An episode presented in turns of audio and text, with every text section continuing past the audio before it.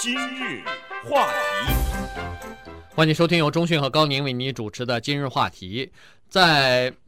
美国啊，有几个这个计量经济学家哈，他们当然在美国也算是呃蛮有影响的哈。一个叫做 Gordon，另外一个呢叫做 Enrico，他们两个人呢有一天在某个地方碰到面了。那么两个人随便聊起来的时候呢，就说起了说，哎，这个美国有个很奇怪的现象，实际上是世界各地大概现在都有哈，就是说男女的薪水啊有一些差异，尽管是同样的资历做同样的工作，但是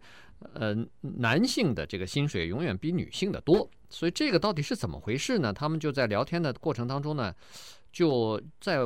抽丝剥茧的再往前推哈，说是不是从小我们其实生了男孩女孩以后，就对他们有一种特殊的不同的这个对待呢？每个男孩和女孩受受到父母亲的呃这个眷顾就不一样呢？男这个父母亲对生男孩和生女孩是不是有不同的期待呢？社会对他们是不是有不同的期待呢？所以这个事情呢就引起了他们的注意，他们就双方呢就约好了说这样吧，我们啊。大家去找一点资料，最后来看一看到底男孩和女孩对美国的家庭、对美国的社会到底有什么影响？对这个思路啊，他们是从这儿开始走哈，接着就往下，因为过去都认为在这个世界上的某一些国家和某一些特殊的文化是极其重男轻女的。那当然，这个重男轻女是有历史的原因，但是这个历史的原因呢，你说它是什么传宗接代也好，是为了在田里面能干活也好哈，劳动力也好，它有这个原因。可是多少年来一直认为西方，包括美国在内，好像这个观念很淡哈，并不是很重男轻女。那么如果不重男轻女的话，就说明小的时候对男孩子女孩子的对待是一样的。那么，如果这样的话，为什么等长大了以后，他们在社会上受到的对待不一样呢？Gordon Dow 和 Enrico Moretti 哈这两个教授呢，就是在那一天的下午，在 UC Berkeley，他们喝水的那个水罐子那，哈，就在那儿的这么一场谈话呢，两个人把水杯放下了以后，各自进到了自己的办公室里。当时他们就是说，我们马上查找资料，查找什么资料呢？是说。看看从历史的统计，因为刚才说这些人是叫计量经济学家，从统计学的角度，我们完全去找那些毫无感情色彩的统计数字，看一看到底我们这个国家美国是不是像中国一样？他他专门提出来了，是重男轻女的这样的一个社会，而且呢，研究中国社会，把它跟美国社会呢并列的来研究，看看能不能得出一些什么结论来。结果呢？这一研究一发不可收拾，一晃呢，一段时间过去了哈。等这个研究结果他们发现的时候，两个人都惊呆了。对，他们大量的资料、大量的数据，呃，进入到他们那个庞大的电脑的计算系统里头进行分析比较，那么最后呢，得出来两个人都不谋而合的得出一些结论来哈。尽管他们事后呢说这个结论呢不一定是有系统性的，但是是相当惊人的。他们发现这样几个问题哈，第一就是说，从一九四零年起啊，在美国，呃，连续这个他们按每十年作为一个阶段，他说不管在哪一个阶段，也不管在美国的哪一个区，不管是东东部还是南部，或者是西部哈，或者是中西部，不管是哪个区，都存在着男女之间的差异。这个差异呢，而且还。相当的明显哈，他说这个差异就在于说，如果你生一个男孩的话，那么夫妻之间的离婚率呢比生女孩的要低。也就是说，生女孩子如果唯一的孩子是个女孩子的话，这个夫妻之间的父母之间的离婚率比生唯一的一个男孩子的至少要高百分之六。嗯，而且他这个高哈，就是说离婚率当中可能不是因为这个原因离婚的哈，但是从离婚的夫妻来看来呢，离了婚以后家里的孩子是女孩子的这个情况，不是说某一年这个数字比男的高，也不是某十年，而是从来没有任何变化的，毫无错误的，历史上从一九四零年有这个统计以来都是这样的。对，这就已经六十多年了。六十多年来一成不变的就是离婚的人当中呢。有女孩子的人数，夫妻之间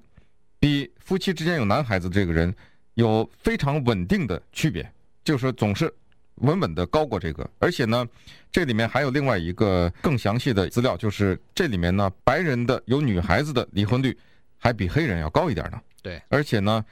这些多数还发生在这些人呢，他们要不就是根本连高中教育也没有，要不呢就是只受过高中教育，没有受过大学教育。他们呢，有女孩子的离婚率还比那些受过大学教育的要高。对，也就是说，能不能得出这样一个结论？你受的教育程度越低，你越重男轻女。对，至少是在这个统计数字当中，可能是显示在显示出这一点哈。那么同时，白人似乎比黑人更加重男轻女，呃，至少是从这个统计数字上也得到这个结论哈。而且他还很有意思，他说这个呢，呃，你比如说生了一个女孩子，大概是百分之六哈，就是说比生一个男孩子的高百分之六离婚率。如果你生了两个孩子都是女孩，那么夫妻之间的离婚率比生两个男孩的这个父母亲的离婚率呢高百分之八。嗯，生三个以上。同性的这个孩子的比呃离婚率呢高百分之十，所以这个就这个到了四个的时候就十三了。对，就是说这个就是非常呃非常就是没有错误的哈，就是经常是这个情况，呃相差之间不会很大，虽然差距不是很大，但是它每年都有这个差距，所以这个呢就给人一种呃可以解读的一个一个系统哈，呃而且呢，他根据他们的调查呢说，每一年啊就是因为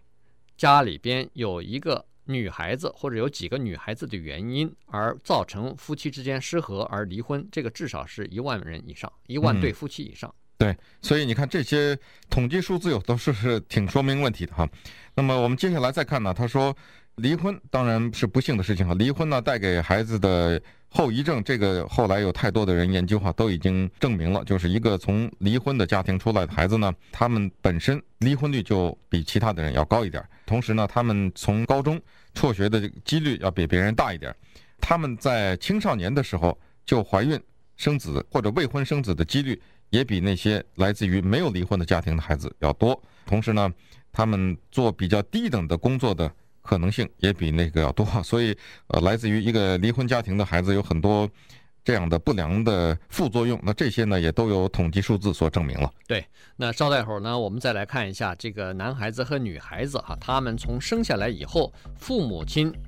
的态度，父母亲对家庭的态度，父母亲之间和整个家庭的经济的状况又是怎么样的？比如说，他是这样说的：说根据他们的数据的显示啊，说在美国，如果家里边生了一个男孩子的话呢，这个父母亲，尤其是父亲，他。在家里边的投资就会增加一点。所谓的投资，就是说他可能定期的就会在家里边，比如说换个地板啊，弄个就是家里边的 improvement 就会改改进一下。哦，这个 跟生男孩子有关呢？哎，对，这个呃，生男孩子应该有关，因为我想男孩子大概破坏性比较强点吧。不是，我想这个可能是一个心情上的，就是他觉得家里生了男孩子是大事，他就愿意把家里再给折腾折腾。可是他每年。都会比生女孩子大概多花六百块钱。对，他今年就换换地毯，明年就换换窗帘，后年就家里再增加个什么东西吧。我觉得就是这个男孩子破坏力强，一会儿把这个墙上涂涂鸦涂满了，所以只好换换墙纸了。对，一会儿这个地地板上一会儿又倒腾一个洞出来，对，这这不管他什么原因，反正就是说父亲花的钱要多。对，还有呢，就是说如果这个父亲呢工作的时间增加了哈，比如说。每增加两个小时，每一个星期，他不是收入就增加了吗？哎，这个有一个这么一个奇怪的、莫名其妙的一个数学关系哈。说如果啊家里生孩子的话，父亲工作的时间有的时候会相应的增长一点，在外面的工作时间。他为什么要增加工作时间呢？因为是要增加收入。对。那么如果这个家里生的第一个孩子是女孩子的话，只增加一小时父亲的工作时间；如果生男孩子的话呢，就增加两个小时。多一个小时，呃，每这是每个星期多一个小时，每星期多一个小时，对，对，所以一个星期多四个小时，正好，呃，花在那个家里头的那个 improvement 呢，大概就赚出来了，大概是这个哈。另外呢，还有一个消息就是说，除了呃在金钱方面、在经济方面的这个影响之外呢，在没有结婚哈，就是未婚生子的情况之下，生男孩跟生女孩呢。父亲大概都会在他们睡觉之前给他们念故事哈，这个没有什么明显的区别。然而，这个区别在于其他方面，比如说换尿布，比如说和孩子一起玩哈。父亲给儿子换尿布的这个频率和次数和跟儿子一起玩的这个次数啊，远比跟女儿待在一起的次数要多得多。嗯，这个不知道他怎么统计出来的。这，然后呢，还有一个更有意思的事实就是，如果一个女性她没有结婚就怀孕了，然后一查，如果知道她怀的是一个女孩子的话，那么她和这个未婚的男子啊，两个人没有结婚，结婚的几率呢小于她怀的是男孩子。也就是说，她没有结婚。但是这个男的后来发现怀的是一个男孩子的话，他跟这个女性结婚的可能性就大了，比那个未婚生子生了女孩子这个可能性就大。那么这又是一个迹象哈。还有呢，这是没有结婚，还有是离婚。如果一对夫妻感情极端的恶化，但是他们两个有孩子，这个孩子是男孩子的话呢，两个人容忍度会增加，就只好忍着吧，呃，忍着就勉强的维持这个关系。但是如果两个人的孩子是女孩子的话，离婚率就骤然上涨。对，那么这个就跟刚才的那个统计数字不谋而合了。对，那这里头有一个原因，就是说一般来说啊，男孩子他比较调皮啊，呃，他在家里头呢比较需要有一个父亲这样一个角色来指引他，呃，至少是作为他的一个这个 role model 哈，作为一个。就是如果要是家里边你只有母亲带一个儿子或者两个儿子长大的话，这个他们在性格当中可能是有缺陷的。所以在这种情况之下呢，呃，父母亲呢都愿意呃更多的容忍对方而维持这个家庭的存在，因为缺少父亲的一个家庭呢，对儿子大概影响不太好哈。同时呢，在父亲和母亲方面啊。据他们的统计，是基本上他们都比较喜欢和他们同性的这个同性别的孩子，比如说母亲呢比较喜欢女儿，而父亲呢比较喜欢男孩子。这个呢又是很奇怪的哈，这个在，好像人们怎么一般都是说父亲比较喜欢女儿，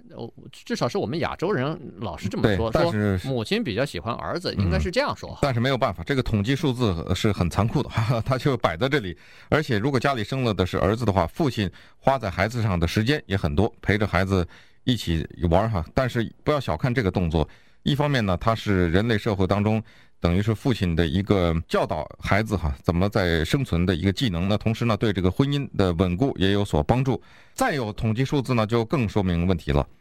如果一个家里面，我们现在说的是美国哈，连生了四个孩子都是女孩子的话，那么这个母亲呢要怀孕去生第五个孩子的几率是百分之三十三点七，就是说他认为生了四个孩子都是女儿的话不行，非得弄个儿子不行，这个。就跟中国和印度很像了哈。如果说这个家里面头四个孩子哈都是男孩子，连生四个男孩子的话，那么他再生第五个孩子的这样的母亲呢，只有百分之三十一点五。所以这里面有百分之三到百分之二点几的区别。对，这个也是多少年来，在过去的六十年来一成不变的。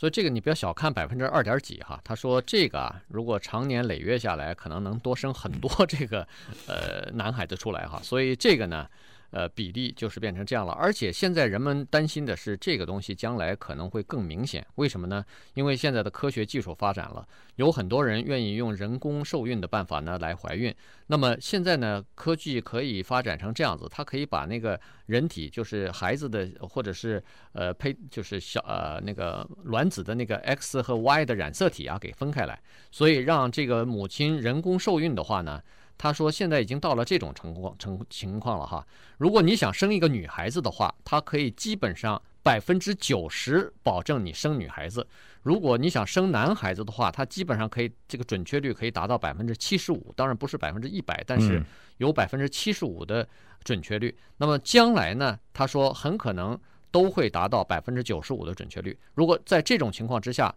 就出现问题了。如果人们只不需要很多，只需要你稍微偏向多喜欢一些男孩子的话，那我们这个社会过个几十年以后，哈，两代人之后，比如说五六十年之后，男孩子就会多出一些来。那这个对整个的社会的平衡和性别之间的差距呢，那就越来越明显了。对，那么比如说，他们就举了一个非常具体的例子，说如果一对夫妻啊有两个女儿，那么他想这样吧，第三个孩子。我要选择生一个男孩子，那么当然了，这个医学上完全可以做到哈。于是，这个有两个女儿的家庭或者三个女儿的家庭呢，就多出来一个男孩子。那么反过来，另外一家人呢，他有两个男孩子，那么这个时候他们想说再生一个女孩子的几率就小了，他们就够了啊，两个孩子他们就不再生了。那么科学家就说了，如果这个社会是这样构成的话，那用不了两代人，一代人以后，这个社会的男女比例就严重的失调了。嗯，这个比例失调以后，这个问题就大了哈。这个，而且呢，他是说你有两个女孩子的时候，你生第三个，你不要做任何的选择，你就让她自然去生。这个两代人以后都会造成影响。自然去生也是百分之五十嘛，是吧？对，百分之五十五十。那么这个时候呢，也会造成很大的影响，就是对男女的这个比例的结构问题也会造成很大的影响。所以呢，这种问题啊，呃，是值得思考的一个问题。当然，这个是一个社会的现象哈。有大部分的人这么做的话，你可能想要扭转，大概也不太容易。